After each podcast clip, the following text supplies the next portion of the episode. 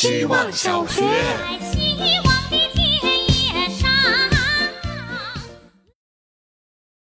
大家好，我是小资。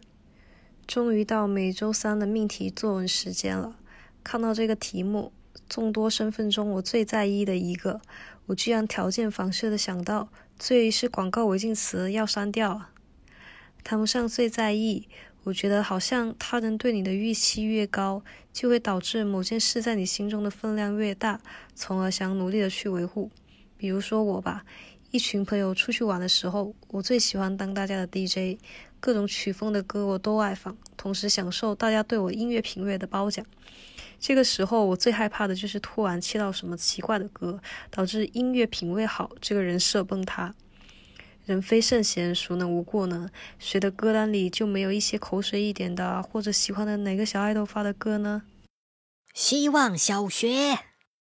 那我就用语音来丑化坏老师。一来我最不赖激将法，二来更重要的是我最在意的身份就是老师。尽管我从来就没当过老师，不过得不到的才是最在意的。没办法，这是人类的通病。师者，传道授业解惑者也。前面冠以老和先生的先都一样，并不论年龄，而是生者为老，达者为先。而老老前面再冠以坏，则是毁了我三观。入学后才明白，果不其然，确实是坏。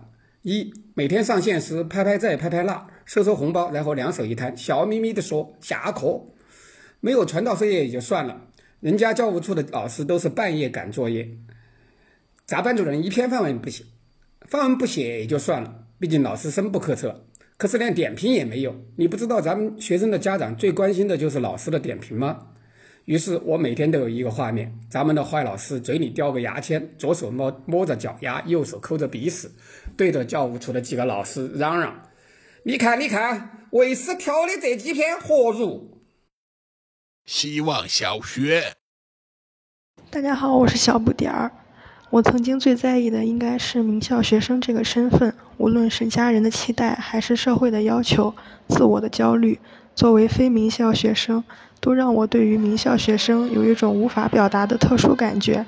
去年考研，我追求、徘徊、失败。当时我在日记里写：“二幺幺九八五这么多，为什么不能是我？”在网络和社会环境的运作下，考研是背水一战，是考不上，人生就完了。我曾经沉溺于这样的逻辑，枪响了，连为什么跑都不知道，只知道不拼命跑就会被落下。被身边人和时代狠狠抛下，名校学生在我的想象里是扬眉吐气，是大好前程，是掌声和赞美。可是没有名校光环的我还是我自己，我的人生没有完蛋，依然还在升级打怪，有情有义。希望小学，大家好，我是小孔丞相。在众多身份中，我最在意的那一个是陌生人。我名忧伤字典里有一个单词叫 “sounder”。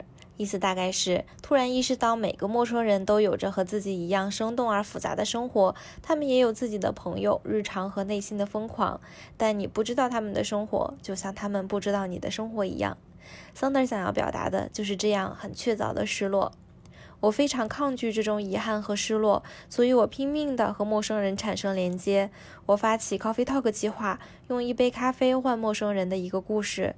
看完话剧之后，我发起陌生人共读的征集，一起和陌生人完成一段台词的朗读，之后剪辑成音频。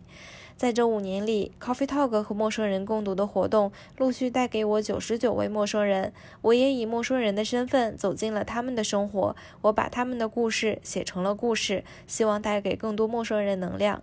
但一个悖论是，当我走进一个陌生人，我的陌生人身份也随即消失了。这也是这个身份最令人着迷的地方。希望小学，大家好，我是小达。我的角色有很多属性，其中绝大部分都是被赋予一个角色。出生时是某某的女儿，谈恋爱是某位的女朋友，上学时是某学院的学生，诸如此类。在上海封城期间，我直接变为居民楼单元号幺八零三。感觉做幺八零三很直接，好像一个犯人，但是每天专注的事情却是在买菜和做核酸。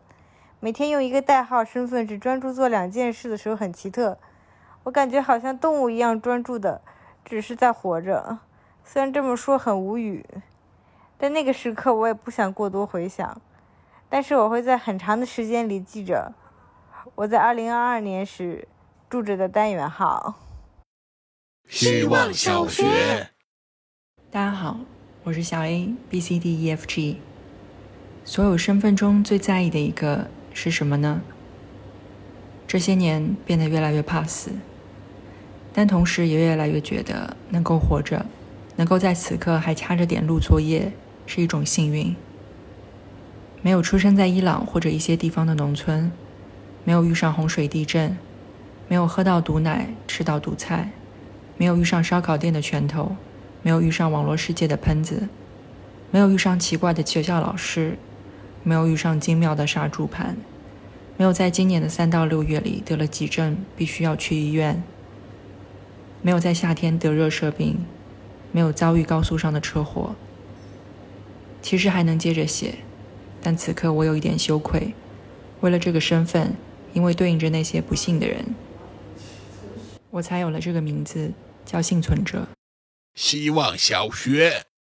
大家好，我是小流氓。想了想，我目前拥有的身份：人、女性、社畜、B 站小宇宙、小红书日活贡献者、豆瓣标记家。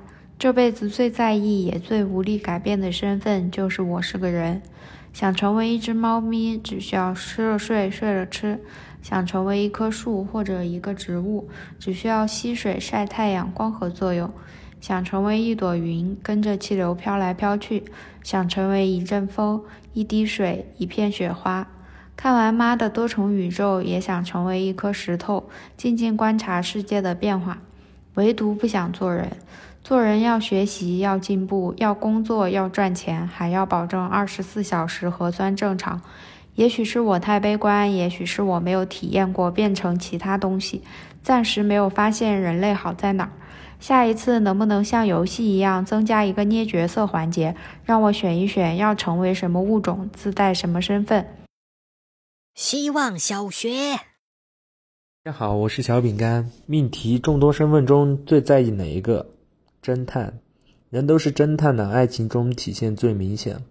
深挖到每个细节真相的真相的时候，是靠逻辑推理的，不能凭意外和巧合。侦探最在意的就是打破惯性思维来破解和解谜。大家都是动脑子的，都说中国没有侦探，在我看来，每个人都是这个身份。因为前几天发生的事，我需要侦探的身份去解读，有太多未解之谜了。大家一起跟我来破解。每次穿白衣服去吃火锅，尽管穿围裙护领子，刻意躲闪，都还是把油渍溅到身上。我朋友说，不如你下次穿黑的出来。发现穿出来根本没有细围腰的必要，尽管再邋遢，也不会滴油在衣服上。哎，好像讲偏了。侦探这个身份真的一直在朋友圈屏蔽爸妈。没过几分钟就会发消息来问我朋友圈内容，嗯，我要做一个反侦探，可能有间谍在。希望小学，大家好，我是小西瓜。最近的新身份大概变成一个胖子了。